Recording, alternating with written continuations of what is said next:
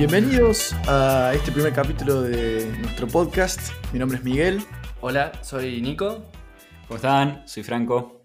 Y bueno, somos eh, el equipo atrás de Sin Guión. Acá en, esta ocasión les venimos a traer el primer capítulo, eh, donde vamos a hablar de una película bastante viejita, pero, pero buena.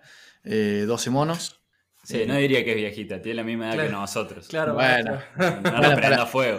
Para un, para un film son, son varios años. Sí, sí, sí, no hagan malabar en el aire. Bueno, bueno, bueno. Para, una película, para, una película pendeja. Para una película que está en su, en su época. Una película joven, fresca. Exacto. En la plenitud de su vida. Está disfrutando de sus golden age. De sus golden age, exacto. Me gusta, me gusta. Em, y bueno, eh, no sé, me parece que, bueno, yo, yo en mi caso particular es la, primera vez que la vi fue para, para, este, para este capítulo del podcast.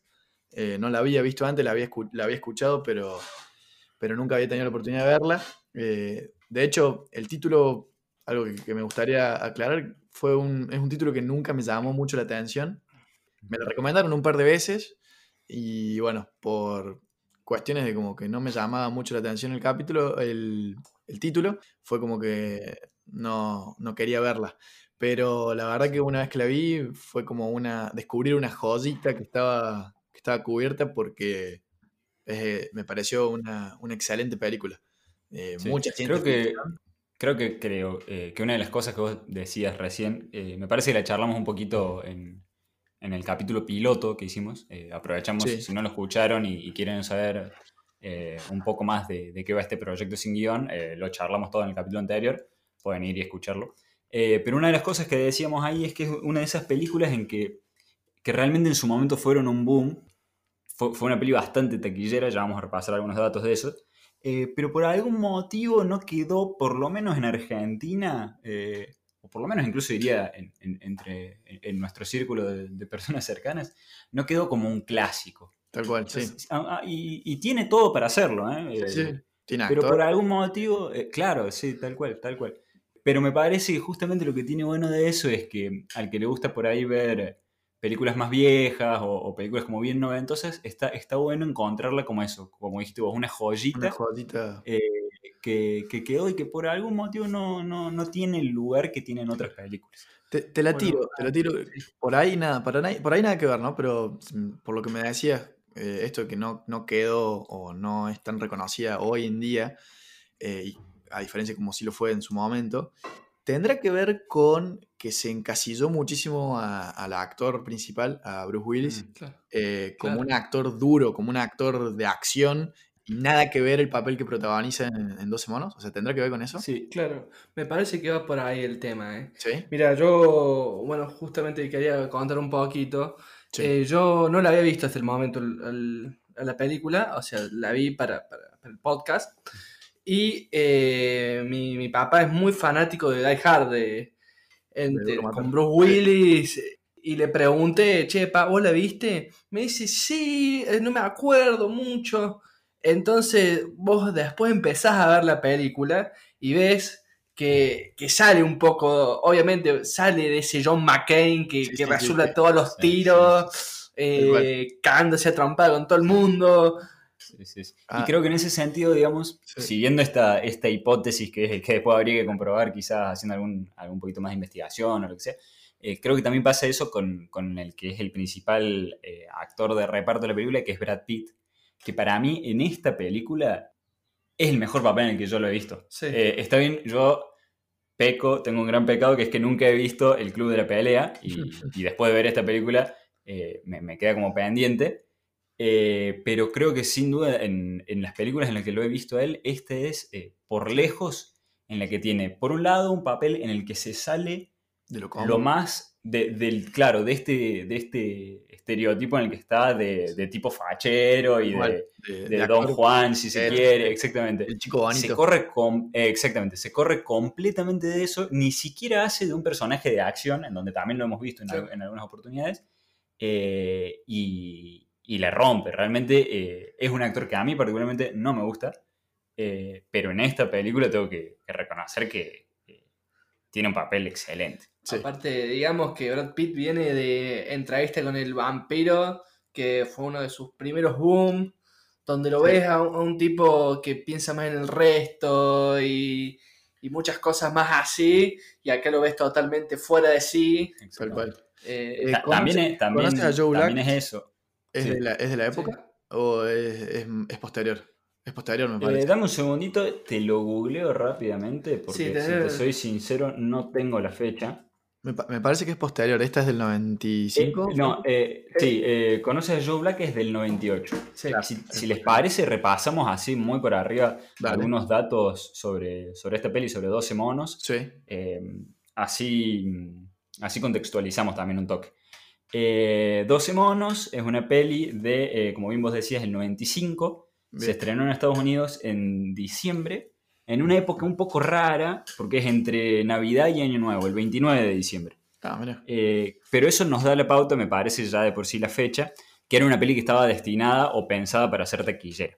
Eh, porque aquella es la época de las vacaciones de invierno allá en Estados Unidos, y acá son plenas vacaciones de verano, es cuando suelen estar la, mayor, la mayor cantidad de estrenos, y también es una fecha que está muy próxima a los Oscars. Entonces me parece que también apuntaban un poco a eso, ¿no? A, tratar de tener algún galardón, por así se, se, puede decir. Que de hecho eh, consiguió varias nominaciones, después lo vamos a estar charlando más en profundidad. Sí, sí. Em, pero volviendo con, con esto de, de, la idea de, de, que buscaba ser, o de que tenía todo para hacer una película bien taquillera, eh, está bueno también mencionar eh, el presupuesto que tuvo, que fue de 29 mil no, perdón, de 29 millones de, dólares, casi 30 casi mil. Eh, y de hecho tuvo una recaudación de eh, casi 170 millones de dólares. O sea, recuperaron la inversión los muchachos, digamos. Claro, sí, sí. sí, Está, contento de ganar eso. Sí, sí, sí, sí. Pero también siguiendo con esta, con esta lógica de, que les decía que me parece que es una peli que estaba concebida para ser taquillera, también está bueno recordar un poco eh, qué estaban haciendo los principales actores de esta peli. Como dijimos, los protagonistas, o mejor dicho, el protagonista y el antagonista de esta película es Bruce Willis, por un lado, como el bueno, si se quiere, y eh, Brad Pitt como, como la contracara o, eh, el villano en algún punto. Ese mismo año, estos dos actores estrenaron dos películas que también fueron un, golazo a nivel ventas, que fueron eh, Duro de Matar la tercera, recordemos que la primera es del 88. 88, 88. 88, 88, exactamente. Y Claro. Y a su vez Brad Pitt, por otro lado, estrenó Seven, esta película con Morgan uh, Freeman. Sí, sí, sí, peliculón. David Fincher, película. Tremendo director también. Sí. También para contextualizar un poco, es el mismo año en que se estrenó Corazón Valiente, que no tiene nada que ver con esta película, pero es una de mis películas favoritas, así que había que mencionarlo. No, bueno, pero tiene que ver porque para mí, nada que ver, punto y aparte, Bruce Willis y Mel Gibson son como, claro. Eh, como, lo, como, como enfrentados, son como lo, los, Mal, sí, sí, los actores que el director a quiere y el director B pide al otro, ¿entendés? Es como... Tal cual, tal cual, sí. Son, son como Brad Pitt y Leonardo DiCaprio en otro plan. Aparte... Hasta eh, que Tarantino hizo la última, con los dos. Claro. Tal cual, tal cual. ¿Alguna película de Mel Gibson y Bruce Willis? No. Creo que ¿Juntos? Sí, juntos. No, no me suena, para nada. No, creo que sí. Tendremos que fijarnos. Habría que revisar. Pero... Pero aparte, recordemos que eh, Bruce Willis y Mel Gibson están en el Boca River de las películas así de, de, de tiros como Arma Mortal sí, sí, sí, y, duro, y, duro, de matar. el, Boca River. Claro, porque si lo pensás, son, son el mismo papel, el policía renegado que quiere sí, sí, sí, sí. hacer las cosas de su manera. Pero me Muy de los 90 esa... esa me parece que Arma Mortal es más, eh, un poquito más vieja. ¿O no? ¿O es de la misma época? Puede ser. Eh, mira, fueron tantas armas mortales y tantos duros de matar que algunas son coetáneas, digamos. Las otras. No, no, sé cuál, no sé qué fue primero, si el huevo o la gallina. El huevo o la gallina, ¿Qué, ¿Qué, otros datos tenemos de la, de la película de 12 monos? Mira, no nos queda mucho por repasar. Es una película que tiene una extensión de 130 minutos. También, muy película tequillera, no es que se la jugaron como sí, sí, sí, eh, en, en, El Señor de los Anillos o en tantas otras películas que hemos visto que duran. Tres horas, sí. Claro, claro. Fue muy, eh, muy lógica de blockbuster, digamos. Tal cual. Así y todo, con, con, esta lógica tan, eh, tan común, si se quiere, de, de, película apuntada bien a un público masivo, tienen unas, tiene varias curiosidades que están buenas y que se alejan un poco del cine convencional. Eh, para empezar la peli, bueno, eso después lo vamos a charlar un poquito más, más adelante, sobre todo cuando, cuando tratemos el final, pero la peli está inspirada en un, eh, en, un, corto, ¿no es así? Sí, en un corto francés que se llama La Jetée, es del año 1962. Eh, bueno, igualmente ya, ya, vamos a hablar un poquito más de eso. Está bueno adelantar que al que le interesa, ese corto está disponible en internet. no es una película, no. porque porque es una serie de fotografías eh, compaginadas con, con un off. Y es bien cine francés flyer. Claro. Así todo, tengo que decir que después de ver esta película, 12 monos, y ver ese corto, a mí me, me encantó. Sí. Creo que quizás si, si, hubiese sido un corto con el que me hubiese encontrado así, digamos, descolgado, sin antes haber visto esta otra película, quizás no me hubiese copado tanto. Claro. claro. Pero ver la relación y el ida y vuelta que hay entre uno y el otro está muy bueno. Lo vamos a Sí, disculpa. Eso es lo que te iba a decir, el, el poder eh, contar los paralelismos, el poder darte cuenta, epa, esto lo vi en, en 12 monos, epa. ah, cierto que esto lo sacó 12 monos de, de, la GT. Entonces está muy bueno eso. Sí, sí. Y también te termina de cerrar, bueno, ya lo vamos a charlar más adelante, eh, en esta primera instancia no, no queremos eh, spoilearles eh, varias cosas, pero sí me gustaría adelantar que eh, a mí por lo menos me ayudó a entender un poco más de dónde viene la película y por qué la trama que tratan, que es una trama tan rara si se quiere, por qué la abordan, digamos, en, esa época. Rara, claro, es, rara en esa época. Exactamente. Si bien es una época en donde hay muchas cosas que se repiten en, en otras películas de los 90, eh, hay algunas otras que, para mí quedaron como más colgadas y después de ver este corto te queda mucho más claro de dónde viene y, por qué es el mensaje que quiere dar, me parece. Eh, yo quiero hacer una anotación del director de, de, 12 monos, que es Terry Gilliam. Eh, bueno, es un, director que, pertenece a Monty Python, que bueno, me encantaría poder hablar en algún momento de, de, alguna de sus películas. Monty Python fue un grupo inglés de comedia muy importante. Hay, una, hay un par, creo, de, en Netflix de Monty Python. Sí. En Netflix tenemos, eh, sí. dos o tres películas y hay una serie. Eh, que bueno, que se puede ver. Es un bien británico sí. chistoso. vale, vale la pena hacer la aclaración nada que ver Monty Python con esta película. sí, no, vale. nada, que ver, nada, que ver, Más vale. estamos hablando de una especie de drama, ciencia ficción con, con algo cómico sí, sí, sí, absurdo. Sí, drama, ciencia ficción, incluso metería como bastante de, de thriller, psicológico. sí. Por eso, nada que ver. Es un director que yo, más allá de esta película de 12 monos, no le conocía. Esta de Monty Python nunca las he visto pero sí las tenía, digamos, conocidas. Él no dirigió todas las de Monty Python. No, no, no, la única que dirigió de Monty Python fue Monty Python and the Holy Grail. Los caballeros de la mesa cuadrada sí, en gallego. gallego. pero, pero digo, también eh, es interesante eso de, de, este director, ¿no? No es tan conocido y tiene películas nada que ver una con otra. Claro, sí, sí. Bueno, tiene las aventuras del barón Munchausen con Robin Williams y Uma Thurman, una joven Uma Thurman porque es del 89, o sea, bastante, esa sí es una peli vieja. Eh, y después eh, hay una peli que, yo la vi, me, la vi de chico, encima me, pareció así media flyer, me gustaría volver a verla, eh, que se llama el, Imaginarium del Doctor Parnassus, con un jovencito, Andrew Garfield.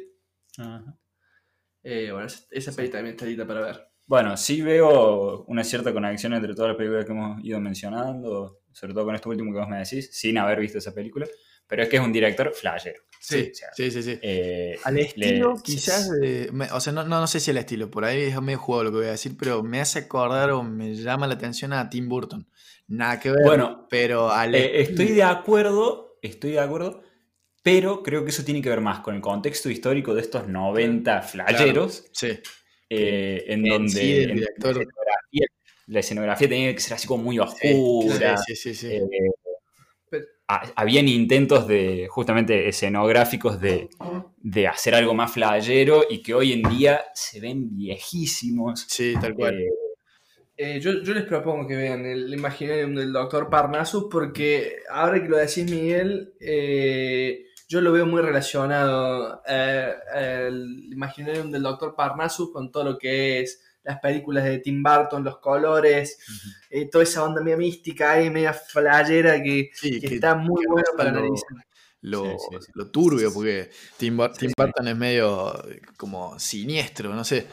Sí, eso te iba a decir. Eh, por ahí lo que me pasó con esta película es que, a, diferencia de ustedes, yo sí la había visto eh, y la había visto muy de chico, no me acordaba absolutamente nada. Claro, eso te iba a preguntar, porque sabía que la habías visto de chico. ¿Qué onda? Eh, sí, me dio mucho miedo en su momento, pero ahora revisitándola, la verdad es que no es una película tan terrible. Entiendo por qué me dio mucho miedo en, ese, en esa época, digamos. No es una película para que la vea un chico de 7, 8 años. Claro.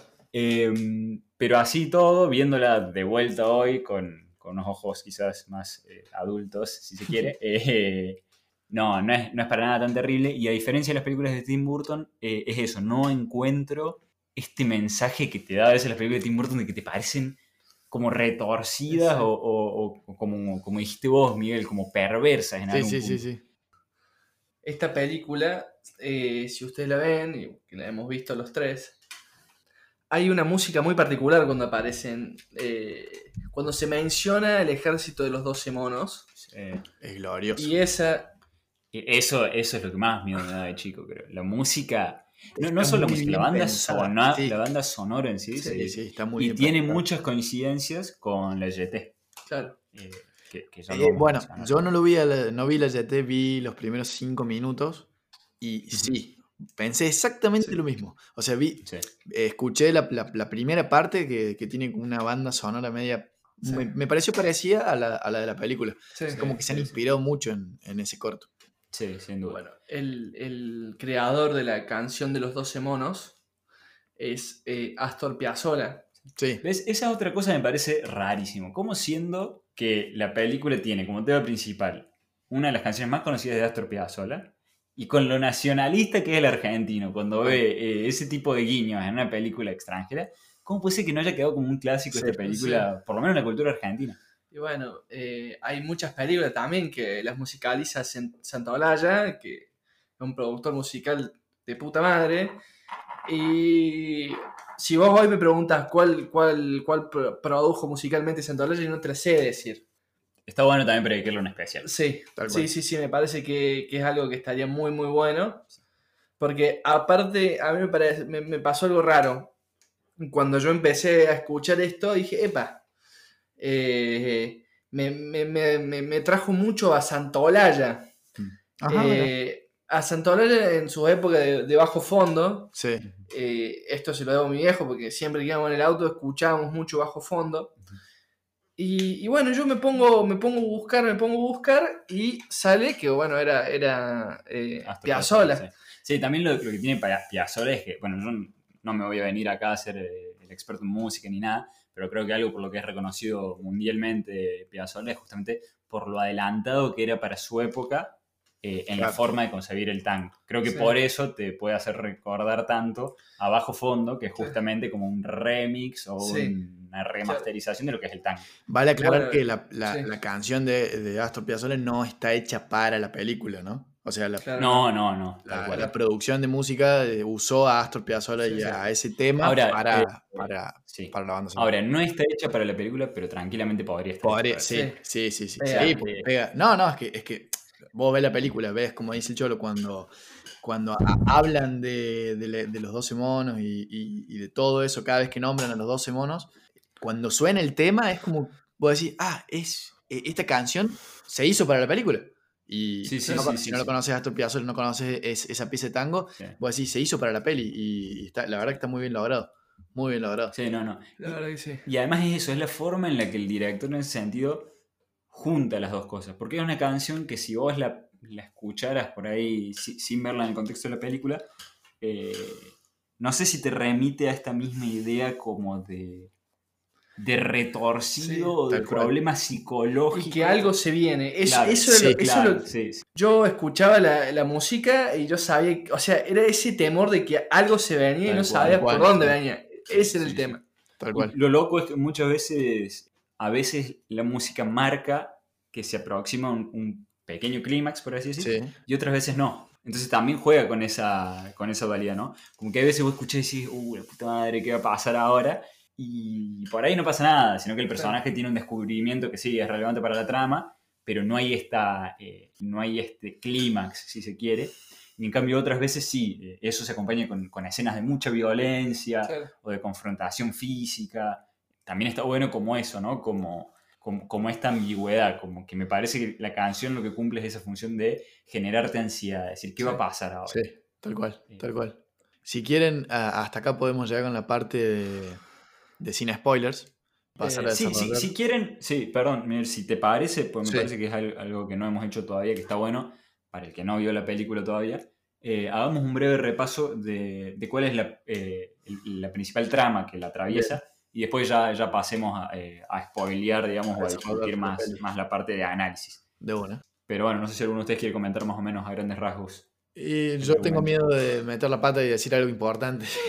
bueno, voy a tratar entonces de ayudar y de ser muy breve. Dale, vamos entre todos. básicamente es un, es un futuro apocalíptico donde la Tierra sufrió por un virus y los humanos tienen que vivir bajo tierra, ¿sí?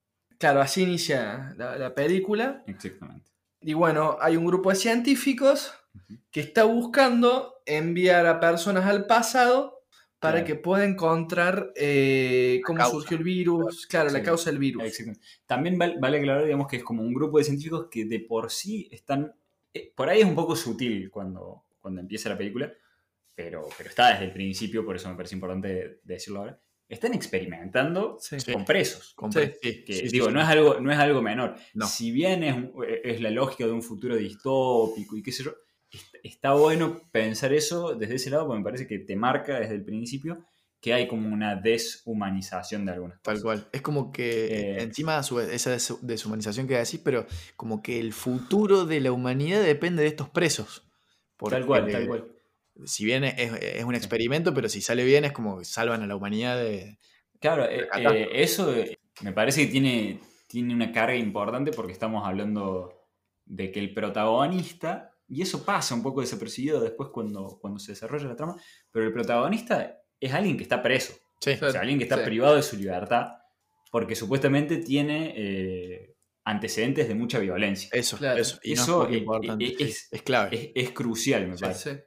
También está bueno decir que en realidad a ellos los mandan a hacer distintas misiones. De hecho, la primera misión de Bruce Willis, que es el protagonista de esta película, que se llama, ¿alguno me, recuerda el nombre? James Cole. James Cole. James Cole, exactamente.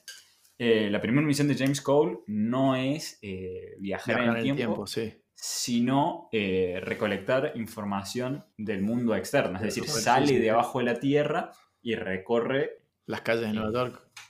No, las calles de Filadelfia. Ah, de Filadelfia. Y eso, esa escena me parece está buenísima porque te introduce de una a cómo es este mundo distópico. Que es, es muy loco porque en esa primera escena él se encuentra con un, con un montón de animales en el mundo externo. Claro, bueno. Está bueno porque, eh, a diferencia, por ejemplo, no sé, otras películas post-apocalípticas como, no sé, Terminator o Mad Max. en las que el mundo se destruye completamente, esto no es que el mundo se destruya, sino que eh, la humanidad deja de poder vivir en la superficie de la Tierra. Exactamente. Claro. Y la pasan a dominar los animales. Claro, Exactamente. eso te lo aclara al principio de la, película, que hay toda una explicación que te dicen que, bueno, que justamente iba, iba a haber una época donde los, donde los humanos no iban, a, no iban a mandar más y los que iban a mandar en la Tierra iban a ser los animales. Perdón, ahí no o sea, no te lo explican. Yo lo noté porque me parece, pero lo quería desarrollar más adelante, me parece una, eh, un punto de partida espectacular porque en realidad no es que te explican eso. Sacan un fragmento de una entrevista a un esquizofrénico paranoico que dice, un virus matará 5 mil millones de personas en 1997. Los sobrevivientes abandonarán la superficie del planeta y los animales volverán a dominar la Tierra. Eso es lo que dice el esquizofrénico. Eso eso es toda la película. Es toda la película. Porque me parece, eh, a riesgo de meternos en alguna spoiler, iría a los primeros 20 minutos de la película y contar que, como bien dijo el Cholo, eh, el protagonista, James, es enviado hacia el futuro. Y apenas aterriza en el futuro. Ah, ah, perdón, perdón, sí, tienes razón. Es enviado del futuro al pasado, eso fue lo que quise decir. Y apenas aterriza eh, en el pasado, lo encuentra la policía. Y lo catalogan como un loco. Como un loco, sí. Porque es lo que él dice. Él dice exactamente esto. Claro. Que No, no te aclaran en ningún momento que esto, eh, que, lo, que lo que dicen al inicio de la película sea cierto, lo hayan sacado de un loco, de un paranoico que lo dijo en algún momento verídico, sino que lo dejan ahí picando.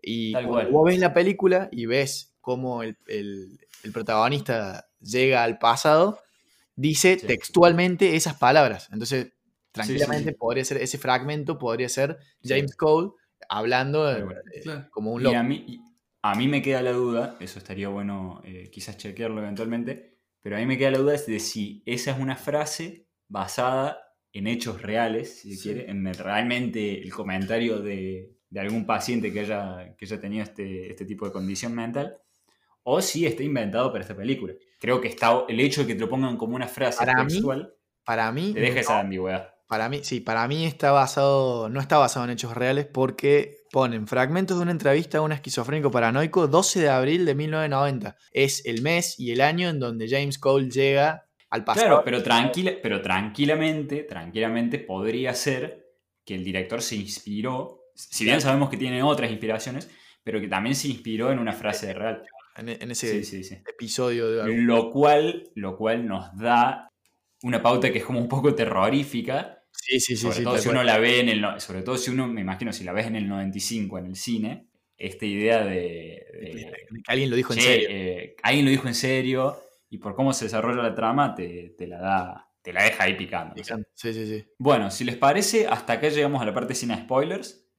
Avanzamos ya a hacer un análisis de la peli con este tipo de. hablando del final y tal. ¿Les parece? Me parece bien, sí, sí, sí. Buenísimo. Bueno, yo eh, a ver, la peli, como bien decíamos, se trata de eso, de, James Cole en un futuro ah, post-apocalíptico. El 1% de la población mundial quedan vivos, abajo de la Tierra, y tratan de desarrollar una cura para, para no una cura, perdón, eh, tratan de ver de la causa del virus volviendo al pasado, mandándolo a, este, a, Bruce Willis como James Cole, a, a, donde se inicia supuestamente la, a esparcirse el virus. Pero. Eh, Algo que está. Sí. Disculpa, te, hago una, una, pausa, una aclaración que me parece que está buena, sobre todo ahora cuando nos vamos a empezar a meter ya a hablar del final y tal. Sí. Em, es eso que vos justamente remarcabas. No es que mandan a nadie. es decir, la misión de James Cole no es detener el incidente que ocurrió. Claro, no. Sino que es eh, recaudar información para entender cuál es la causa y ni siquiera para, para después tratar de, destrabar esa causa, sino para encontrar una solución en el futuro. En el futuro, sí. Sin embargo, después, eh, sobre el final de la película, todo eso cambia y no hay una explicación tan clara. eso a mí es algo que me hizo un poquito de ruido, te digo. ¿eh? No, no sé son, como cosas que o no se terminaron de pulir en la dirección de la película o estaban pensadas para que quedaran así. Eh, Exactamente. Porque es como que siempre van jugando con esto que, bueno, ahora ya empiezan los spoilers, ¿no? Pero van jugando con esto de que el, eh, el protagonista no sabemos si realmente está viviendo esto o está loco. Exactamente. Si lo está inventando o si realmente pasa o pasó. Sí, y ahí hay una escena que para mí eh, es muy fuerte, mejor dicho, dos escenas que están concatenadas, si se quiere, que son muy fuertes y que ocurren al principio de la película, que es eh, cuando al principio de todo James tiene esta primera misión de, en su presente, que es el futuro, salir al mundo exterior y recaudar información y buscar muestras, qué sé yo, él hace esa misión con, todo un traje que parece el del Eternauta, si se quiere, en una Filadelfia abandonada, con animales y con nieve y con toda esta idea de, eh, que se vino realmente el fin del mundo. El virus. se encuentra con todos, claro, que se encuentra con todos estos animales flayerísimos para estar en Filadelfia, como osos, leones, sí, sí. Como si hubiera, eh, como si África estuviera invadiendo. Tal cual, tal cual. Porque hasta, hasta el oso tiene sentido, ponele, que se va a decir, bajó de El león con nieve. El león ya es, sí, ya no, no te, hace, te hace. Que también podríamos discutir tranquilamente si realmente un león podría haber sobrevivido en esa condición. Tal cual. Pero, pero también eso te da la pauta de que quizás el chabón está loco. Claro, sí, sí, sí. Eh, pero a lo que quería ir es, eh, hay una escena muy fuerte que es él sale al mundo, el mundo exterior, recauda información y cuando vuelve lo desinfectan. Sí, sí, sí. Una imagen que, no puede ser, digamos, más, más actual con todo ese coronavirus que estamos viviendo. Eso, literalmente... Cuando vi la película, lo vi vestido, lo vi todo encapuchado, todo con el traje, dije, chabón, estamos en, el horno. Eh, es, el futuro, el futuro apocalíptico que nos toca a nosotros con el coronavirus. Sí, sí, sí. No, no, era el 97, era el 2020. Le claro. un par de años. Sí, sí, sí, sí. Pero la cosa es que al tipo lo meten de vuelta y lo desinfectan. ¿Y cómo lo desinfectan? Lo, lo desnudan, lo ponen desnudo contra una pared, le tiran agua y lo, y, lo bañan. Claro, y lo friegan. Adelantamos unos 15 minutos en la trama de la película. Mm. Bruce Willis llega al pasado, que sería el presente, en los años 90. Lo encuentra la policía, lo muelen a palos, lo tienen encerrado y como no saben, como nadie sabe de dónde vino, ni encuentra un origen, ni una identificación, ni nada, lo mandan a un hospital psiquiátrico. Y ahí se repite la misma escena. El tipo llega, lo desnudan y es la misma toma, solo que cambia la escenografía. Tal cual, lo ponen la pared. Exactamente. Esa imagen es muy fuerte, porque a mí lo que me da a entender es, me lleva a pensar, si bien después hay algunas cosas a lo largo de la trama que lo contradicen a eso, pero me lleva a pensar que en realidad este es el segundo hospital psiquiátrico que él visita. ¿Me explico? Sí. Eh, porque atraviesa dos veces ese mismo proceso. Entonces, una hipótesis que podríamos tener a esa altura de la película es, James está loco, estaba encerrado, estaba encerrado en otro lado, sí, sí, sí. se escapa y lo encuentra la policía de Filadelfia. Y empieza. Que a su vez, con todo esto de los viajes, vos nunca lo ves viajar al chabón. Nunca, nunca se ve cómo viaja. Él simplemente aparece y desaparece. Desaparece, tal cual. En realidad no es que desaparece y desaparece. Simplemente está y cuando la próxima escena está en otro lado. Sí, sí, sí. Nunca te Muy distinto, muy distinto a otras películas como, no sé, Terminator, Volver al Futuro. los mismos personajes secundarios lo, pueden catalogar al principal como loco, pero vos como, como eh, espectador ves que no está loco, que realmente pasó. Acá no, acá vos tranquilamente, vos como espectador lo catalogás como loco el principal. Sí, sí, sí. Por, esto, por este mismo motivo. Claro. Y también lo otro es que nunca, a lo largo de toda la película, nunca hay nadie que vea cómo ocurre esto. Cómo ocurre. Salvo no hay nunca que ni siquiera, porque el doctor está presente, pero en un momento se descuida. y desaparece. Y no lo ve. Y no lo ve desaparecer. No, tal cual. Vamos a llegar a eso más adelante porque se invierten los papeles después. Tal cual, tal cual. Pero entonces me parece que está bueno, ahora que mencionaste a la doctora, está bueno eh, presentar ese personaje también, que se llama... Catherine. Exactamente. La doctora Catherine es uno de los, de los primeros personajes con los que James se encuentra y cuando viaja en el tiempo. Sí. Porque cuando él lo tiene, incluso antes de que él llegue al hospital psiquiátrico, cuando lo encuentra la policía y lo tiene recluso, digamos, sí, sí, es la, es la primera que conversa con él. Una cosa que quería decir, una frase que le dicen los científicos cuando lo quieren mandar al pasado, eh, buscamos personas estables de mente fuerte. Eso lo, o sea, lo condiciona muchísimo al personaje, porque a lo largo de la película él repite esa frase. Eh, que, él tiene mente fuerte, que lo buscaron porque es una persona estable. Y, otra cosa muy...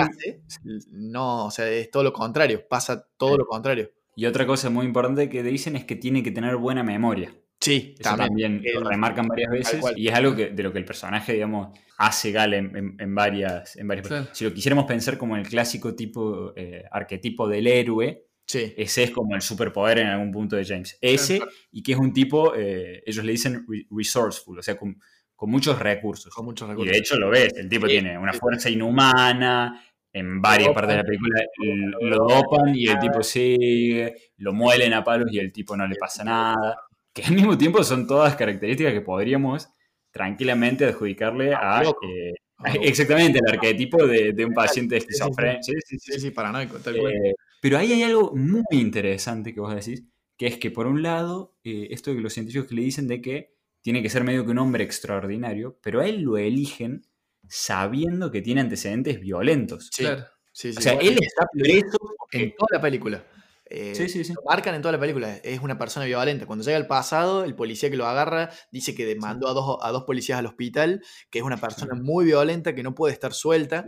Que eso también, también si, lo pensamos eh, desde las dos lógicas, cierra. Sí, desde la lógica de alguien que realmente tiene problemas mentales, eh, cierra que sea violento. tal cual. Pero también desde la lógica de que vos necesitas un tipo que viaje en el tiempo y que se banque todo y que logre recaudar y cumplir con la misión, eh, es un soldado, digamos. Eh, desde esa lógica también cierra y también tiene sentido el hecho por cuál lo eligen. Mal. Yo quería que, llegáramos al punto eh, en, el, psiquiátrico, que me parece un punto clave, porque ve a un personaje totalmente clave para la trama y para... Claro, que Brad Pitt, eh, Goins, eh, Jeffrey es Miguel. Eh, sí, sí. Jeffrey Goins. Que, que, bueno, digamos que, que, Brad Pitt por este papel estuvo nominado a Mejor Actor de Reparto en, para el Oscar. O sea, e, es, un pedazo de papel, un pedazo de papel. Y ese es un personaje que sabemos desde el principio que está loco. Esa es la gran diferencia con, con Bruce Willis, ¿no? Ah, o sea, ahí contrapolan eso de que este realmente está loco. Es más, cuando se, cuando se encuentran, Bruce Willis, Bruce Willis te, muestra una cara como diciendo, ¿qué me está diciendo este loquito? Claro. Y, qué hago yo acá? ¿Qué hago yo acá, tal cual? claro, porque Bruce Willis no sabe eh, qué le es importante hasta ese momento. O sea, claro. No, no, tiene idea, no tiene idea. De hecho, él llega mal, él, viaja a, a otro tiempo. Claro. si, les parece, recapitulemos rápidamente eh, de qué va el argumento hasta ahora, así no se pierde la gente que nos está escuchando. Bruce Willis, eh, James, es un preso en un futuro distópico. Le asignan la misión de viajar al pasado para recopilar información y encontrar la causa de cuál, del origen del virus que ocasiona eh, todo este problema en el, que, en el que está la humanidad. Tal cual. A él se supone que lo van a enviar a 1996 que es la fecha en donde se desata esta pandemia, pero por algún motivo que nunca se aclara, eh, va a parar a 1990. En 1990 ocurre esto que decimos. Lo encuentra la policía, lo retiene, la conoce a la psiquiatra por primera vez, a Catherine, y es transportado al hospital eh, psiquiátrico. Ahí se encuentra con un personaje clave que es el de Brad Pitt. Que, eh, Cholito, no sé si vos querés aclarar un poquito cuál es el rol de este personaje. Claro, es un personaje que va a ser eh, clave durante, como recién decíamos, como que va a ser clave durante toda la película. Es una persona que está, bueno, justamente en este manicomio, que bueno, que juega un papel fundamental porque eh, más adelante vamos a ver que es el líder del ejército de los 12 monos. Que bueno, que se conocen. Entonces, aquí hay algo que yo me planteo y que les planteo a ustedes en teoría se dice que él viaja a 1990 y se equivoca, pero él ahí lo conoce a, Brad Pitt, que va a ser eh, clave, como bien decíamos. Entonces, ¿es realmente una equivocación o es una desinformación de parte de los científicos que no le informan bien a él? Mira, yo oh. me, parece que está buena, eh, es una de las tantas ambigüedades que maneja la película. Eh, está bueno el análisis. Yo particularmente creo que eh, realmente es un error porque, por un lado, recordemos que supuestamente los científicos no sabían cuál era el origen del virus, ni, cuál había sido la causa. Sí tenían algunos datos sueltos sí. Eh, de, de, cuál podría ser la causa. Y este tipo, Jeffrey, era uno de los, no, no, sé si diría sospechoso, pero se sabía que, algo tenía que ver. Pero recordemos eso, los científicos teóricamente no saben qué es lo que está pasando. Y de hecho, cuando él les dice, eh, cuando él se vuelve a encontrar con los científicos, le dice, ustedes me mandaron 1990, ellos no lo pueden creer. Claro. Eso también te, da una pauta de cómo son los científicos, que son los personajes súper engreídos. Que si te lo pones a este. ver, si te lo pones a ver desde la parte paradójica de los viajes en el tiempo, eh, el, actor principal, eh, el protagonista viaja a los 90 se conoce con Jeffrey. Jeffrey en ese momento no tenía ni la más remota idea de que, quiénes eran los 12 monos. Y Bruce Willis le habla de los 12 monos. Entonces. No, solo le habla de los 12 le monos, dice todo. Le dice, todo. Pero además le dice, en una escena que está muy bien lograda, que es cuando eh, Jeffrey está viendo que experimentan con animales en la televisión, un reportaje que están pasando en el noticiero, y Bruce Willis está como en otra y mira así de reojo y le dice, y sí, capaz que sí, nos tendríamos que extinguir. Sí, capaz que nos merecemos la extinción, sí, sí. y ahí se le prende la lamparita al loquito. Eh, al loco y queda con esa idea fija. Sí. De tenemos que desaparecer y los animales tienen que conquistar el planeta. Aparte, eso va a ser algo que. No, que, o sea, eh, por ahí quizás el viaje de, de Cole eh, es como hasta el causante de la extinción de la humanidad, porque es el que le da la idea de los 12 monos a, Ahora, sobre el final de la película, ya que estamos en la parte de spoilers, vamos a ir adelantando que en realidad esa es una idea que solo existe en la cabeza de Bruce Willis. Exactamente. Pero sigamos un poquito con la trama, si les parece. Bruce Willis eh, queda en el, hospital de manicomio, se encuentra con, con, este loquito al que le presenta eh, esta idea y a su vez hay otra escena que para mí es muy importante porque de vuelta muestra un paralelismo muy importante, que es cuando habla con el comité que evalúa cuál es el problema mental que él tiene, o si es que realmente tiene un problema mental, digamos.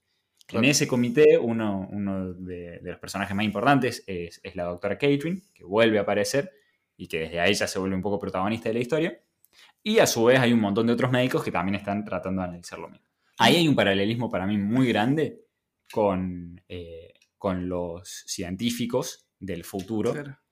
Porque son todos estos tipos que eh, medio que se sientan a evaluar ah, cuál es el estado de este tipo y a definir si eh, como que, hacen un poco de jueces y están con esta posición altiva de, bueno, vos sos un loquito. Eh, Tal cual. Bueno, estamos escuchando por protocolo. Más adelante, más adelante, cuando, mucho más adelante, ya casi al final de la película, en los últimos 30, 40 minutos de la película, cuando la doctora, después de que la doctora es secuestrada por Cole, vamos allá más adelante eso, pero más adelante, cuando tiene, la, tiene una reunión con, con el superior de ella, del, del manicomio, que está en esa reunión que le hacen la evaluación a, Cole, eh, el superior le dice a ella, eh, vos sos una persona racional, sos, un, sos una psiquiatra, vos podés distinguir qué es real y qué no es real.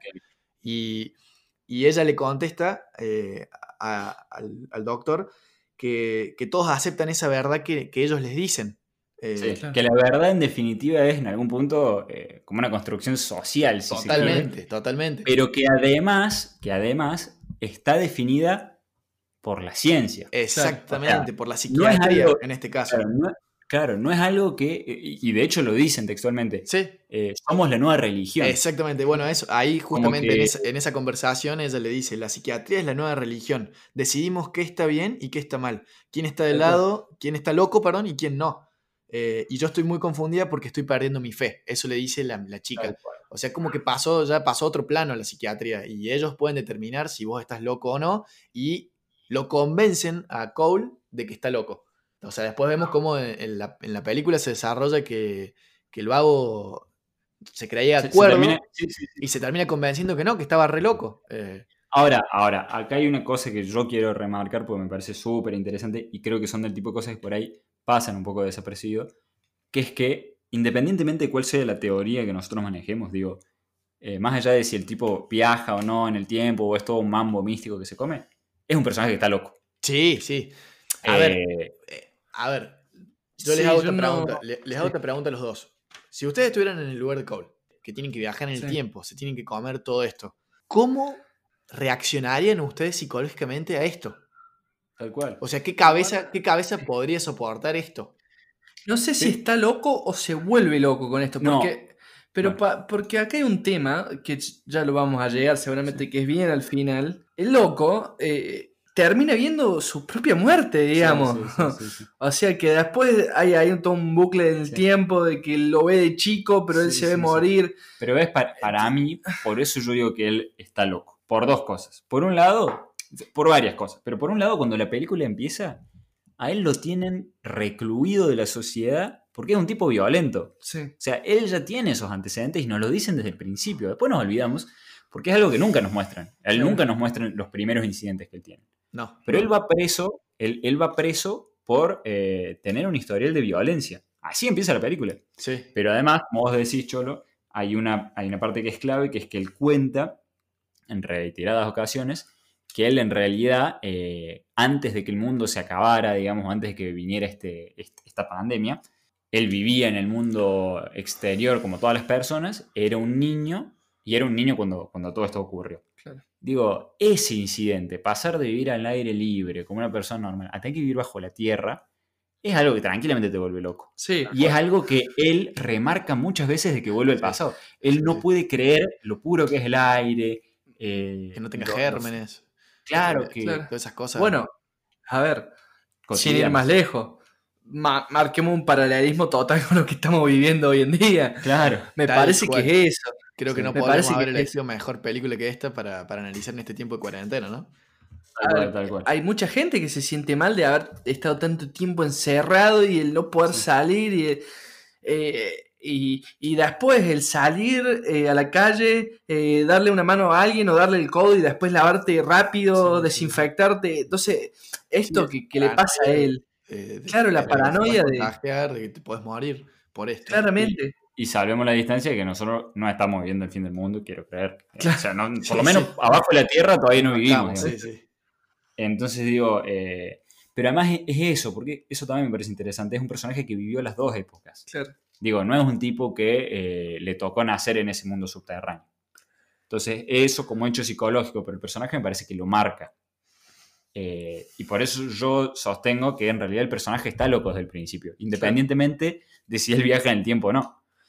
Yo les quiero plantear, como para seguir avanzando un poco más en, la trama de la peli, de que hablemos un poco de la relación de él con, la doctora Catherine. Dale, eh, si te parece, hago una mini recapitulación de en qué etapa de la película estamos de vuelta para, poder eh, que no se pierda el eje de, la persona que nos está escuchando. llega al hospital psiquiátrico, lo analizan los doctores, definitivamente concuerdan en que está loco, y él tiene un intento de escape que ni siquiera nace de él como voluntad, sino que directamente eh, Jeffrey. Eh, eh, es, impulsado por él. Sí. Sí, sí. Al personaje este, al personaje de James, lo empastillan mal, le dan sedante justamente porque no quieren que se ponga violento. Y estando en ese estado, Jeffrey le consigue una llave y él intenta escapar. Intenta escapar y no lo consigue. Cuando no lo consigue, tiene otro incidente de violencia. Es, el primer incidente de violencia, creo, que vemos en la cámara. Y es que pelea con uno de los, de los médicos o de los enfermeros y lo manda al hospital de vuelta. Ahí lo encierran, lo atan. Esta, esa escena también parece que es clave, porque él está atado de pies y manos en una habitación que lo único que tiene es una puerta de metal, digamos, bien prisión, lo dejan ahí, vamos a otro plano en donde él ya no está, está fuera de escena, en donde la doctora discute con el resto del comité de los médicos y le dice que ella sí tiene un presentimiento de que a este tipo lo conoce de algún lado y de como que da a entender que no está del todo loco. Y ahí los médicos le, le recriminan. Mira, acaba de golpear a uno de nuestros enfermeros, lo mandó al hospital.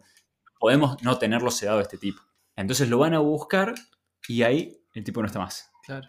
Y ahí uno de los médicos dice, Ustedes me están queriendo decir que este tipo estaba atado de pies y manos. sí.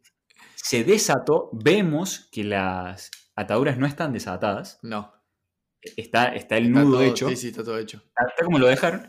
Y que encima se tuvo que haber escapado por una rejilla de ventilación. Sí, que está como a 4 metros de altura. ¿Y que tiene qué? ¿5 centímetros por 5 centímetros? Sí, sí, sí, no, no hay forma, no hay forma. Pero ellos se comen eso. Ellos se comen eso. Que el, que el vago se desató y se fue porque ¿Qué van a creer? ¿Que, que realmente viajó en el tiempo? Ya, pero ahí lo que tiene también de hermoso eso es que, como dijimos hace un rato, él vuelve al futuro y nunca vemos cómo es que vuelve al futuro. Simplemente desaparece. Desaparece. Y bueno, rápidamente metemos, hay, hay una charla que me parece con los científicos. ¡Pum! Eh, eh, deciden que él sigue siendo el hombre indicado para hacer esta misión. Ahí es cuando pasa lo que dijimos de que no, se explican de cómo es que llegó a los 90 y lo mandan al año 96. Sí, pero antes, parte muy, muy importante que después se nota que es clave, eh, le hacen escuchar un mensaje de una mujer que le dice que los 12 monos están sobre la avenida no sé cuánto, que tengan suerte, feliz Navidad, así termina el mensaje. Pero bueno, eso es, eh, es clave para más adelante hagamos una aclaración sobre eso que también es muy importante y no lo mencionamos, y es que cuando él llega al año 90, él dice que necesita hablar por teléfono. Por teléfono, sí. Para hablar con sus superiores. Para dejarles un mensaje y, ellos lo van a... Ellos van a aclarar todo, que ellos van a aclarar por qué él está en el psiquiátrico. Él llama esperando que le atienda una máquina contestadora, porque la idea de él es que lo atienda una máquina de, contestadora en donde pueda grabar un mensaje y que recién en el futuro los científicos puedan escuchar ese mensaje. Pero no lo atiende una máquina contestadora, sino que lo atiende una mujer. Y ahí él dice, claro, es el año 90, yo tendría que estar en el año 96. Por eso la máquina contestadora todavía no me... Eh, no es una contestadora, sino que, claro, es otro número. Y obviamente lo tratan como loco y Obviamente, y sí, a ver, a eso, a eso quería llegar. Ustedes en el lugar de Cole, y, o, ustedes mejor dicho, en el lugar de los científicos, vos te encontrás con un loquito que es un violento, que lo dopan y no se duerme, que empieza a hablar cosas que no tienen sentido, que no te son nada familiares y ya está. que, dice que, el mundo se va, que dice que el mundo se va a acabar y que encima no, no existe en ningún lado registro de dónde viene ese tipo. Tal cual.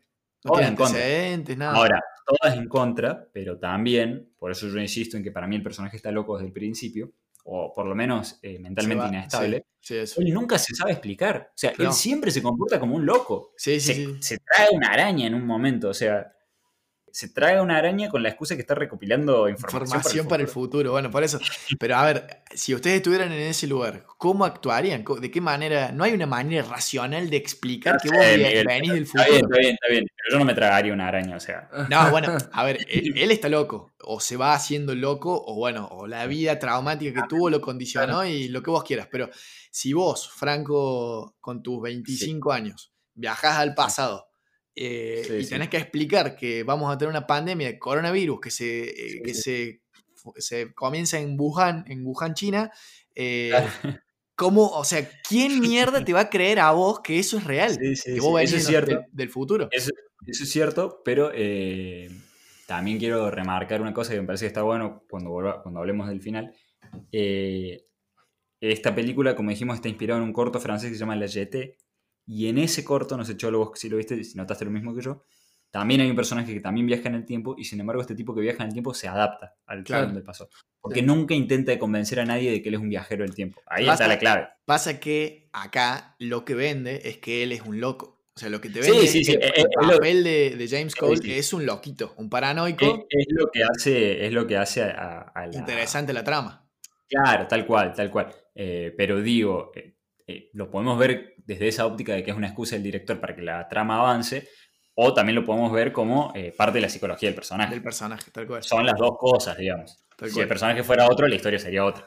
Tal cual. Pero bueno, eh, avancemos.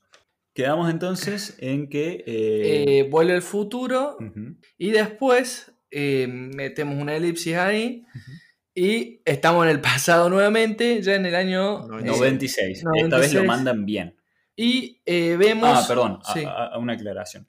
A él lo quieren mandar al futuro, eh, lo quieren mandar al pasado, al año 96, y lo terminan mandando en una escena muy corta, pero que es clave para entender el resto de la ah, película, a la Segunda Guerra Mundial. Sí. En la Segunda Guerra Mundial, él recibe un disparo Ahí hay una elipsis, no sabemos cómo se resuelve eso, y ya llega al año 96. Claro, dato de vital importancia, diría, diría Jorge, te lo resumo así nomás.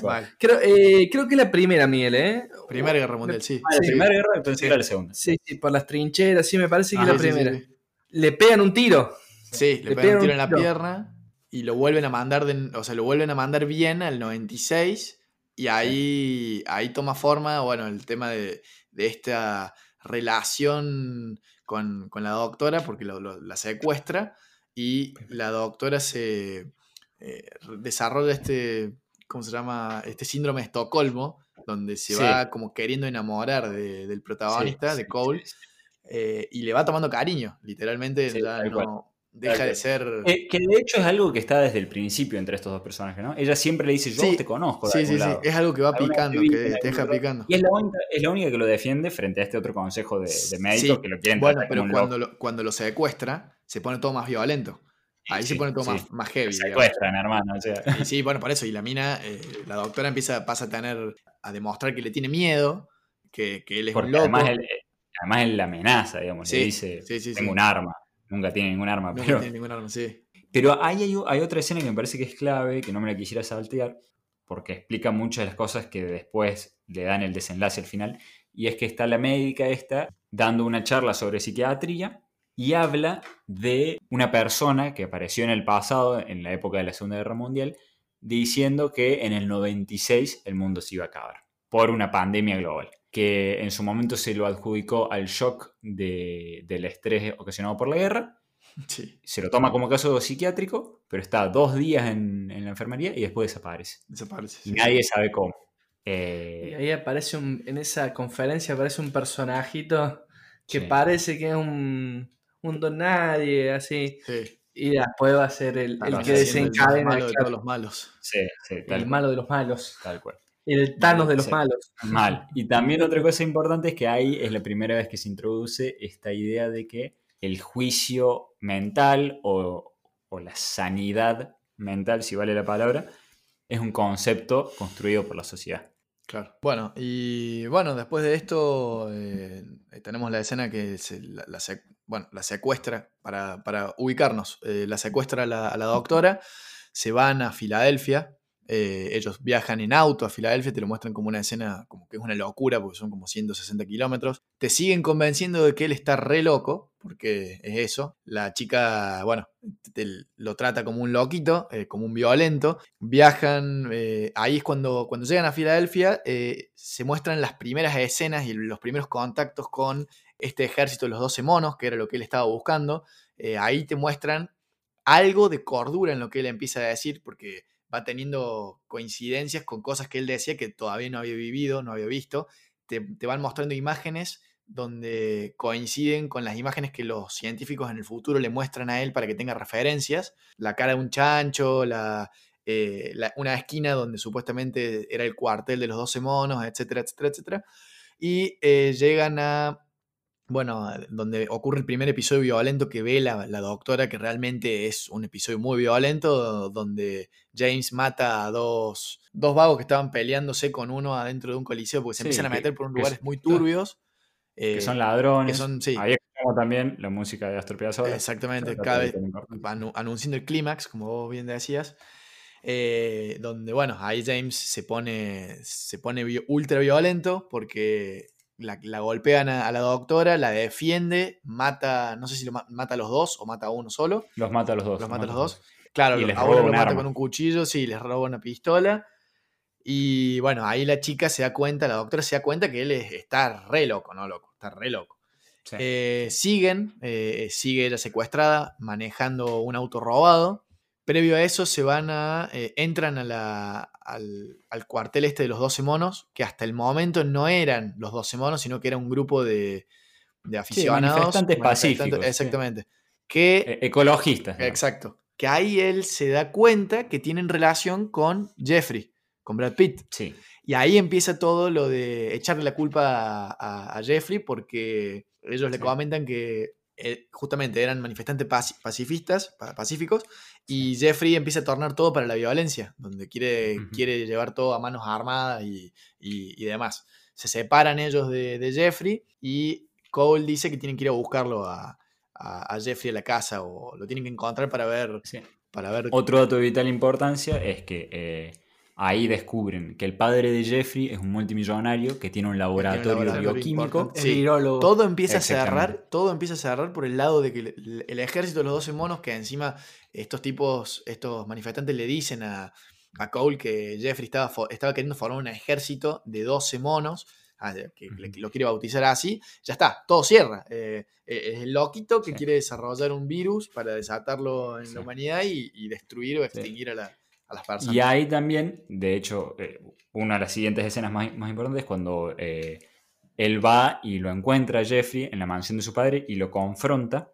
Sí. Y Jeffrey le dice eh, que, no entiende por qué está tan enojado si la idea era de él. La idea era de él. Y él dice, de, Bruce Willis. Sí, sí, la idea fue tuya porque él se la da en el, en el manicomio. Que ahí es donde, ¿ves? Ahí es donde te empieza a hacer ruido el tema de que si él no hubiera viajado a los 90 por error, esto nada estuviera pasado pero después de que él lo confronta, la policía lo, eh, quiere atrapar en, la mansión esta, porque también de vuelta él se pone violento, eh, él se escapa y vuelve a reunirse con la, con la doctora, que en, en, todas esas escenas queda como relegada porque él la encierra en el baúl del auto para que no se escape. Sí, sí, sí. La cosa es que se reencuentra con ella y ahí previo la Previo a eso parece que la mata a la doctora. Te, dejan ahí. Sí, sí, sí. Raro de eh, que parece que la mató en el bosque. Eh, de hecho, la policía encuentra un cuerpo que podría ser el cuerpo de la doctora porque la doctora estaba denunciada como, como secuestrada.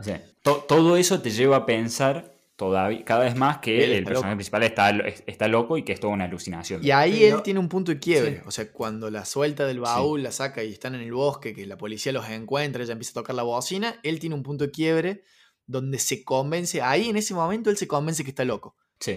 Y ahí también hay una ambigüedad que no queda del todo claro, es que si él se convence porque realmente todo lo que ve lo lleva a pensar eso, o también podríamos decir que se quiere convencer de eso porque la realidad le da demasiado miedo. Porque él ahí empieza a descubrir que quizás él tiene la culpa de todo lo que va a pasar. pasando, sí, sí, sí, tal cual. Y, eso, eso lo lleva a, a que, bueno, la lleva a la doctora, a que la encuentra la policía, la policía le, le muestra eh, están convencidos de que, de que, Cole está loco y que es un violento, lo tienen que atrapar. No le creen que desapareció, porque literalmente desaparece del bosque, no hay forma que se haya ido corriendo porque estaba todo rodeado de policías. Mejor dicho, creen que, el tipo se da la fuga y ella no entiende cómo puede darse la fuga porque ella se da vuelta. E, es lo mismo, lo mismo que, en el, que en el hospital psiquiátrico. Ella se da vuelta un segundo y cuando se vuelve a dar vuelta, el tipo no está más. Encima en una escena donde, eh, de nuevo, eh, te muestran a un, a un James Cole totalmente fuera de fuera de, sus cabales, chapoteando en el agua, diciendo que, él quiere ver el océano, o sea, totalmente loco, nada tiene que sentido. Quiere vivir, que, quiere vivir en, e, quiere vivir en este mundo. En este mundo, sí, sí, sí. todas frases de loco, literalmente, de paranoico, de esquizofrénico, de todo. Y ese para mí es como eh, el penúltimo punto de giro. Porque hay Jeffrey, eh, perdón, Jeffrey no, James vuelve al futuro, se encuentra con los médicos con, los científicos, perdón, y los científicos lo felicitan porque dicen que encontró la, respuesta a todo el problema, bla, bla, bla, y él cree que son, una construcción de su imaginación. Exactamente, claro. De hecho, los trata como, como voces que no existen, que, no son reales. Claro, sí. Ahí él empieza, incluso un poco antes, él ya empieza a escuchar voces de un personaje que lo llama Bob, eh, que, es muy interesante, pero me parece que lo, creo que es para, otro momento esa charla porque eh, es tan profundo todo eso que, podríamos estar todo un día hablando solo de, esas voces. Tal cual, tal cual. La cosa es que él queda atrapado en este futuro. Los médicos, los científicos le dicen que ellos se van a hacer cargo de todo de ahora en adelante, porque justamente lo ven tan inestable que no, no quieren volver a mandarlo al futuro. Y ahí él toma la decisión de hacer de cuenta que... En realidad eh, estaba pasando por un mal momento, pero que ya estaba bien. Sí, que, había sido un episodio, pero que, él estaba bien. Y ahí te que él era el hombre, que, él era el, héroe que tenía que, volver a, terminar su misión. Tal cual, tal cual. Y cuando vuelve a terminar su misión, quiere entregarse a la policía porque realmente está convencido que está loco. Eh, exacto, bueno, ahí, ahí es cuando él dice esto que te digo, no creo que la mente humana pueda existir en distintas dimensiones, es muy confuso, no se puede distinguir qué es real y qué no. Eso le dice a los doctores para convencerlos de que él había pasado por un episodio malo y, estaba bien para volver a buscar más información. Ahora, eh. paralelamente, del otro lado de la cara de la moneda, encontramos a la doctora, Catherine, haciendo el proceso exactamente inverso. Inverso, se empieza a volver loca ella. Claro. O sea, no, no loca, pero le empieza a creer todo lo que, dice Cole. Pero además empieza a encontrar eh, lógica en las cosas que, él establece, porque empieza a ver muchas de las cosas que James anticipaba. Por ejemplo, que me parece que es lo más importante, eh, en un momento ellos están escuchando, antes de que James vuelva al futuro, una noticia eh, en en la radio de un niño que supuestamente había caído en un, pozo, y que no lo podían rescatar. Y ahí James le dice a la doctora que ella no se tiene que preocupar porque, el niño en realidad está haciendo una travesura y está escondido en un establo. En un gran Claro, que esas son una de, esas, de las cosas que le hacen caer a, a, Catherine que él es, del futuro, digamos. Claro, porque efectivamente ella ve en, el noticiero que pasa exactamente lo que él predice, que, era un niño, un niño que estaba jugando o haciendo una travesura y estaba escondido.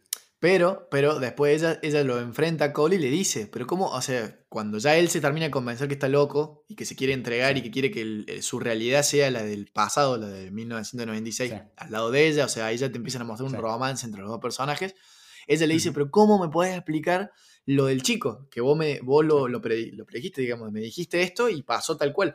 Y él le dice, no, se, le dice, no, esto yo lo escuché en un programa de televisión y capaz el chico también lo escuchó en un programa de televisión y, le dice, lo copió. dice, creo que capaz que lo vi en una película, capaz que el chico vio la misma película que yo. Exacto, entonces se empieza, se empieza a justificar que está loco y vos ahí no sabes si, si realmente él está, se está volviendo loco, eh, eh, si él está loco y la está volviendo loco, loca a ella, o si a quién creerle, digamos.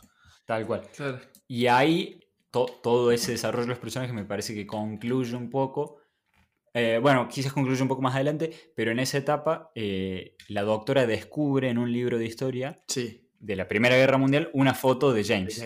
Y, al mismo tiempo, claro, pero además al mismo tiempo la policía le avisa que encontró la bala. que de cuando le habían disparado en la pierna. Eh, no, no, que no la encontró, o sea, ella, ella le cura la herida, le saca la bala y ella se las da a, los policías. a los policías. Y los policías, los forenses de la policía descubren que es una bala de la Primera Guerra Mundial. No, no solamente eso, sino que es una bala disparada en 1914, 1912, que fue durante la Primera Guerra Mundial. Y ahí, ya, y ahí se le vuela la cabeza a la doctora. Y después se encuentra la foto, la foto donde está Cole, y a ella no entiende más nada, y, todo, le, todo le cierra. Sí. Ahí quedan muy, eh, muy pocas probabilidades para el público, digamos, de, pensar que él está loco. esto de que, de que no existe. Lo único que me parece importante resaltarlo, uno podría llegar a suponer o decir, es bueno, los dos se volvieron locos y están viendo imágenes, es un tipo parecido al del libro, pero no es el mismo. Para salir de duda, hacen el llamado por teléfono al que ya hablamos, eh, o que ya lo adelantamos, y dan con, el contestador, y esta vez no es él el que deja el mensaje, sino que es ella la que deja el mensaje. Y es el mismo mensaje que él escucha. Que él cuando vuelve, claro, cuando vuelve la primera vez del, de 1990 y 90, de 1990 y los, y los, científicos le dan a escuchar ese mensaje. Y como él tiene buena memoria, que siempre lo repiten, se acuerda del mensaje tal cual. Tal cual, textual. Y cuando ella, se lo, cuando ella le empieza a relatar cuál loca, porque esa escena es cual loca, se empieza a reír, a delirar, él le dice, no, pará, si ese mensaje yo lo escuché, y sí existe y ahí cierra todo. Ahí los dos se dan cuenta que, que realmente es todo verdad. Sí, pero hay, hay un penúltimo, ese sí diría que es el penúltimo punto de giro de, los personajes en sí, porque ellos, ellos, toman la decisión de que, ok, si el mundo se va a terminar, James quiere, ver el, James quiere ver el mar y quieren terminar juntos. Tal cual. Claro, terminamos esto juntos y... No, no, no, no se inclinan a querer salvar el mundo. Claro, entonces acá pasamos ya un poco al final, donde ya quedamos con eh, Jeffrey y, su ejército de los 12, monos. Que eh, secuestran al padre Jeffrey, van a un zoológico, sueltan a todos los animales y eh, lo dejan en una jaula al, padre de, Jeffrey. Lo dejan en una jaula con monos, ¿o no? Claro, como, eh, con monos, sí. Sí, creo que sí. Creo que sí. Pero lo que es interesante de toda esa escena es que ellos, lo ellos escuchan todo este incidente por radio, no hacen nada para detenerlo pero encima descubren que ese era todo el plan. Claro, claro. Que nunca no había entran al virus. Claro, nunca entran al laboratorio de, eh, del padre. Lo único que hacen es liberar a unos animales. Esa era como la gran locura. Y ahí te das cuenta que en realidad Jeffrey era un loco, pero no era un loco peligroso. No, no, no. no. Eh, quería, quería hacer algo era un loco con ideales. Claro. Eh, sí, tampoco ni Un renegado del sistema, digamos. Sí, sí, estaba perdido en un delirio místico. Sí, sí, sí. Pero no... De hecho, el padre, el padre le dice en ese momento, cuando lo secuestra, le dice, no creí nunca decir esto, pero realmente estás muy loco. Estás loco. Estás loco. Pero el padre se lo dice porque el padre, al, padre le advierte, le advierte a la doctora en las escenas anteriores esto del virus. Y el tipo al final no, logra eso. Esa parte me parece que es importante porque nos tira abajo esta idea de eh, la profecía autocumplida de los dos y lo desliga, y, lo desliga al personaje James completamente de cualquier culpa o causa de todo lo que está pasando. entonces vamos porque el tipo que él creía que era el culpable, a quien él pensaba que le había metido la idea en la cabeza, no tiene nada que ver al final con Y se desarrolla lo que, ahora que me estoy dando cuenta, no hablamos casi nada de esto, es del sueño que tiene Cole repetidas veces de él de chico viendo una escena súper violenta donde matan a un hombre de espaldas en un aeropuerto. Esa escena se ve como cinco o seis veces a lo largo de la película. Y siempre en esa escena, si vemos desde el principio que está presente... Eh, la mujer la doctora. sí, Catherine, la doctora Catherine. Que en realidad te vas dando cuenta a medida que va pasando, porque no te la largan completa la escena, te van largando pedazos donde no se le ven los rostros a los, protagonistas de la escena, solamente el niño, que entendemos que el niño es Cole. Pero a la única que se le ve un poco la cara es a ella y te vas dando cuenta de que puede ser ella, pero tiene otro color de pelo, está muy, muy vestida de otra forma, entonces no entendés muy bien cómo... Eh, lo tomas como un sueño, no como un recuerdo. Pero si te parece, salteamos directamente a la escena del aeropuerto. Ellos toman la decisión de escaparse, de ir a ver el mar, que era el sueño de James, antes de que el mundo se acabe. Sí. Eh, llegan al aeropuerto disfrazados los dos, porque recordemos a todo esto, la policía los está buscando, a James por los crímenes y a ella por considerarla cómplice. Claro. Eh, y cuando llegan ahí, James hace de vuelta un llamado por teléfono a, esta eh, máquina que grababa eh, la voz de ellos al, mismo número de teléfono y les dice, eh, Jeffrey no tiene nada que ver con todo esto. Em, es una pantalla de humo. Es una pantalla de humo la, y, les explica brevemente... ¿Quién es el malo? Que, sí, quién es el malo y qué, es lo que está pasando. Él hace eso último y se quiere desligar completamente de su misión. De vuelta, ahí vemos que ya eh, el personaje estaba en esta idea de que él ya no quiere salvar el mundo, no quiere ser el héroe, la responsabilidad sino que quiere, eh, quiere vivir los últimos días del mundo con, esta mujer, con Caitlyn, y ver el mar. Tal cual. Eh, disfrutar de, de, eso. Hay mucho como de existencialista en, ese discurso. hay, hay, un libro de Albert Camus, muy conocido que se llama El extranjero, eh, en donde está explicada muy bien esa misma, esa misma visión del mundo. De hecho, en este libro que les digo del extranjero, hay una frase que a mí me quedó muy marcada, que es eh, el personaje principal en un momento eh, es condenado, estoy tirando muchos spoilers acá, pero es condenado a, sentencia de muerte y lo va a visitar un cura y el cura le dice que, lo va, que le quiere absolver todos sus pecados para que cuando él se muera vaya al cielo. Y el tipo le dice, ¿de qué cielo me hablas si el paraíso para mí ya es el planeta Tierra? Claro. Para mí un cabello de mujer eh, o un segundo con una mujer en este mundo vale mucho más que cualquier felicidad eterna que vos me puedas dar eh, en el mundo posterior. Tiene mucho de eso, ¿no? Digo, James, toma la decisión de vivir los últimos 3, 2 días que quedan del planeta Tierra antes que todo el mundo se acabe con la mujer de la que está enamorado. Y que después todo se vaya al carajo. y, me importa un carajo. Yo, yo quiero vivir. Sufrí muchísimo por esto y no, quiero este, este final para mí y, y me voy. Chao. Hagan lo que puedan ustedes. Y cuando él toma esa decisión finalmente, se encuentra con... El verdadero eh, malo. No, no, eh, sí, bueno, se encuentra con el verdadero malo, la mujer esta le... Caitlyn le advierte que, lo ve, se da cuenta de que, de que eh, es un loco que quiere largar este virus, porque de vuelta es el personaje este con el que había hablado en la presentación de su libro, que, comentamos hace un rato. Trabaja con el padre Jeffrey en el laboratorio y que tiene esa idea de destruir a la, humanidad. Tal cual. No le dan mucha vuelta porque es como que no es eh, la idea principal de la película. Tal cual, tal cual.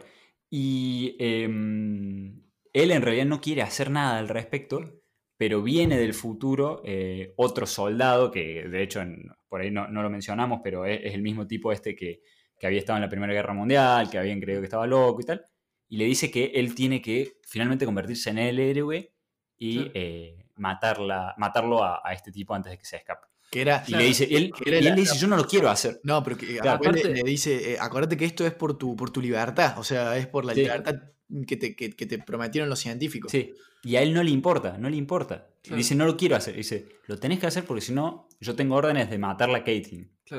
Y recién ahí, él toma la decisión de hacerlo. Claro, y, cuando, y, acá también entra mucho el sueño de él para descubrir al compañero este del padre de Jeffrey, eh, porque él siempre, en su sueño siempre ve una persona con, eh, con el pelo atado, rubio, y, bueno, y entonces él empieza a rememorar su sueño en el aeropuerto, y en eso, eh, recordemos que José, que es el amigo de él, que viene a advertirle, le da un arma. Le da un arma para que lo mate al verdadero mal. Claro. Entonces aquel, él cae eh, que es él, y eh, dispara, eh, y no llega a disparar porque justo lo agarra la policía, pero él se claro, claro. la, policía le matarlo y, ahí la policía lo, ve. La, policía le dispara, lo mata. y ahí descubrimos que en realidad el sueño que él tenía es un recuerdo de su infancia en donde él ve su propia muerte. Su propia muerte. Y ahí se cierra todo el bucle. Eh, Exactamente. De, la gran paradoja de los viajes en el tiempo y de, todo el ciclo del personaje, ¿no? Sí. Ahora, ese parece ser el final, pero para mí hay una escena epílogo mucho más importante que eso. Claro. Y es cuando eh, este tipo, el psicópata, el que va a, alargar el virus, se siente en el avión, mira a su costado y la que está sentada a su costado es uno de los, eh, científicos. Uno de los científicos. Quiero que dediquemos estos últimos cinco minutos a hablar de eso y ya cerremos. Yo quiero saber qué, es lo que opinan ustedes de ese final. ¿Qué, entienden por esa escena? Eh, para mí, acá hay un juego con que te, están mostrando que que los científicos del futuro algo sabían de lo que iba a pasar. Mm. No sé si estuvieron muy conectados ahí, pero algo sabían, digamos. Miguel. No, para mí, nada que ver. O sea, para mí me muestra, o sea, la escena a mí con lo que me, lo que me dijo la escena cuando él se sienta, eh, me muestra a una mujer que nada que ver, encima creo que abogada. Eh, sí, eh, no, trabaja en bienes raíces. En bienes raíces. O sea, vende, vende inmuebles. Sí, sí, sí. Donde le dice que, que realmente está muy disconforme con, con, cómo se comporta la, la humanidad, las personas, le, muestra su...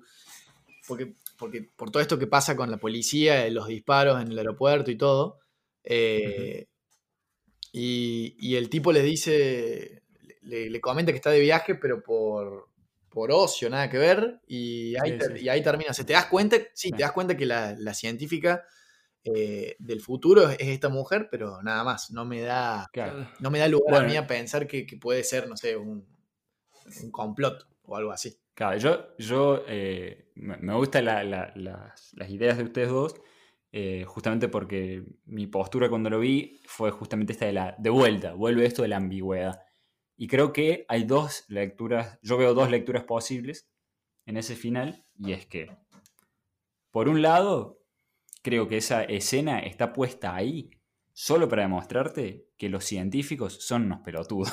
Perdón la palabra. Es que sí, eh, pero, está, está, puesta ahí para mostrarte que en realidad no son científicos, eh, no tienen idea de qué es lo que está pasando y no son personas eh, capacitadas para tener el rol de líderes que tienen. O sea, de vuelta, esta mina dice, yo solo vendo bienes raíces. Entonces, una lectura que se puede hacer a, través de esa perspectiva es, bueno, quienes están llevando adelante este plan maestro para evitar que, que, el mundo se acabe, no son las personas más capacitadas y eso incluso puede ser leído como una crítica a, los sistemas de gobierno actuales. Es decir, eh, bueno, realmente el, mundo está dirigido por gente que no la tiene tan clara y a veces el hecho de que una persona tenga una investidura determinada, por un lado la corrompe por el poder, pero al otro lado, pero por otro lado nos lleva a pensar que son personas sabias cuando no necesariamente lo son. Esa es una lectura. Ahora, creo que hay otra lectura completa, diametralmente opuesta, que también está muy buena y que justamente me lleva a esta ambigüedad que creo que es lo más interesante de la película, que es decir, si vos, podés, si vos tenés la habilidad de viajar en el tiempo, la gran herramienta que tiene de eso es que no importa cuántas veces vos te equivoques, podés solucionar un problema. Porque siempre podés volver al mismo tiempo en el tiempo. Claro. Entonces, ¿Qué pasa si todos estos sabios, que realmente quizás eran sabios, se cansaron de mandar inútiles a solucionar el problema y decidieron tomar cartas en el asunto más reales y mandar a uno de ellos? Y yo te hago una pregunta con esto. ¿Y si dentro de esos sabios fue alguien que, sufrió las consecuencias en carne propia de lo que fue el virus y cómo se, se encadenó todo? Y esa, en vez de ser una eh, productora de, de, bienes raíces, vendedora de, bienes raíces, es la doctora Catherine Slack. O sea, vos, decís que esa mujer... Puede ser la doctora Puede ser la doctora eh, eh, podría ser, no, no se me había ocurrido hasta el momento. No lo veo tan factible porque lo trata muy mal a James. Es re mala con él en el futuro. Claro, sí, puede ser. Podría ser, digamos, pero me, me queda eso. Otra cosa que me llama la atención es que tiene más o menos la misma edad en las dos partes tanto en el futuro como en el pasado. Sí, sí, puede ser. Eh, Joe, Joe era. Joe creo que se llama la, señora. Puede ser, no, no me acuerdo realmente ahora. Pero tiene más o menos la misma edad. Eh, entonces digo, pará, si, si esa mujer tenía esa edad cuando James era un pibito, capaz que tendría que estar muerta en el futuro. Entonces, también lo que me pasa es que el final me parece tan triste que tener esa idea de, bueno, James se murió, no logró su misión, pero capaz que esta viajó en el tiempo para impedir realmente que todo eso pasara, me da como que, como que también quiero tener esa hipótesis para que la película no termine tan mal. Claro.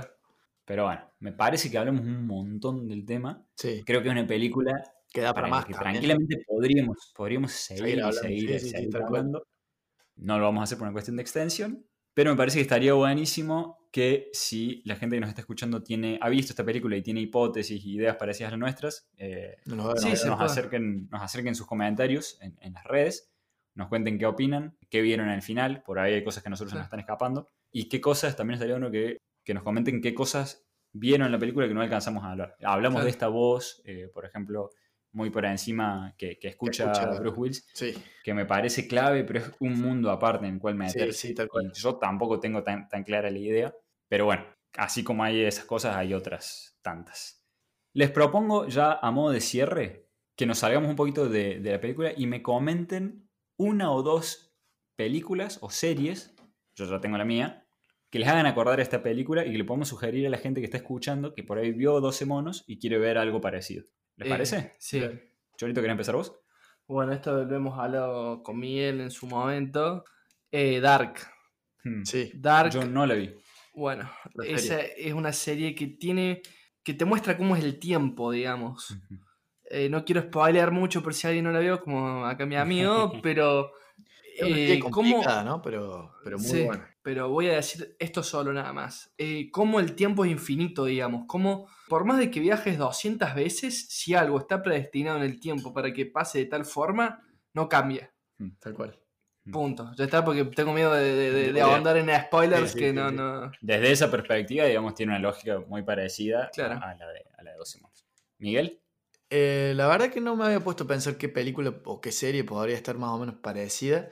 Eh, quizás cualquier película de viajes en el tiempo se parece por el hecho de los viajes en el tiempo, pero una película que me, encantó, me encantó, me encantó, creo que podemos coincidir los tres en esto, eh, es Interestelar. Sí. Ah, sí. Interestelar me parece que tiene, tiene algo, nada que ver en el sentido de que no es lo mismo, pero eh, te habla de un mundo apocalíptico, de hay que buscar la cura en otro lado, etcétera, etcétera, etcétera, y toca el tema de los viajes en el tiempo, que para mí... De los viajes en el tiempo. Y también tiene algo que me parece que es clave, que es tiene cantidad de puntos de giro y de cambios en la perspectiva de los personajes que se asemeja mucho a esta a, y, Y ahí está muy bueno porque está muy respaldado por la cuestión física. Mm, la física de Interstellar me parece que es, el, es el personaje principal que, que, explica todo. Y también le vamos a dar un capítulo, seguramente. seguramente. Seguramente le damos un capítulo a Christopher Nolan como director porque acá por lo menos nos encanta. Claro. Eh, yo para cerrar un poco y en línea con lo que, con lo que sugirió el Cholo, también voy a, voy a sugerir una que, está disponible en Netflix para que todo el mundo la pueda ver. Es una serie que se llama Maniac, es una miniserie en realidad, creo que tiene 10 capítulos, una cosa así, pero son capítulos largos, creo que de una hora si no me equivoco.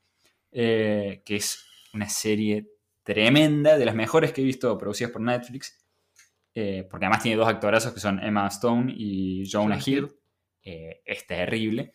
Eh, que también me gustaría dedicarle un capítulo en el futuro, porque eh, tiene en común con 12 monos esta idea, hay dos ideas que están muy marcadas, que, no que una de ellas empezamos a, alcanzamos a cubrir acá, que es esta ambigüedad entre la locura y, realmente un cambio en el mundo externo eh, marcado. Eso por un lado. Y por otro lado, tiene mucho esto de personajes protagonistas más que personajes, que en la lógica de la serie o la película, en el caso de los demonios, son el héroe, mm. pero que en un mundo real no existen los héroes. Y cómo eso tiene que ver a veces con complejos psicológicos eh, que, pueden transformarse o convertirse en trastornos. Muy buena esa serie, realmente la recomiendo. Eh, creo que, podemos dedicarle un capítulo en el futuro. Si la vieron y la escopan, por favor háganlo saber en eh, nuestras redes sociales. Tal cual. Sin mucho más que decir, me parece nos eh, podemos ir despidiendo. Este fue el primer capítulo terriblemente extenso eh, de, de Sin Guión. las próximas entregas. Exactamente. Quizá un poquito más organizada. Eh, Sería pero, pero bueno, tal cual. pero bueno, muy entretenido por mi parte. Por mi parte esperamos, esperamos que nos escuchen la próxima. Y que les guste. Y, y que les gusten. Y nos encontramos en las redes sociales para para escuchar sus sugerencias. Excelente. Bueno, yo soy Nico Páez. Mi nombre es Franco. El mío Miguel. Y esto ha sido Sin Guión. Couldn't turn back time, thank you Einstein. Now he, he was nuts. He was a fruitcake.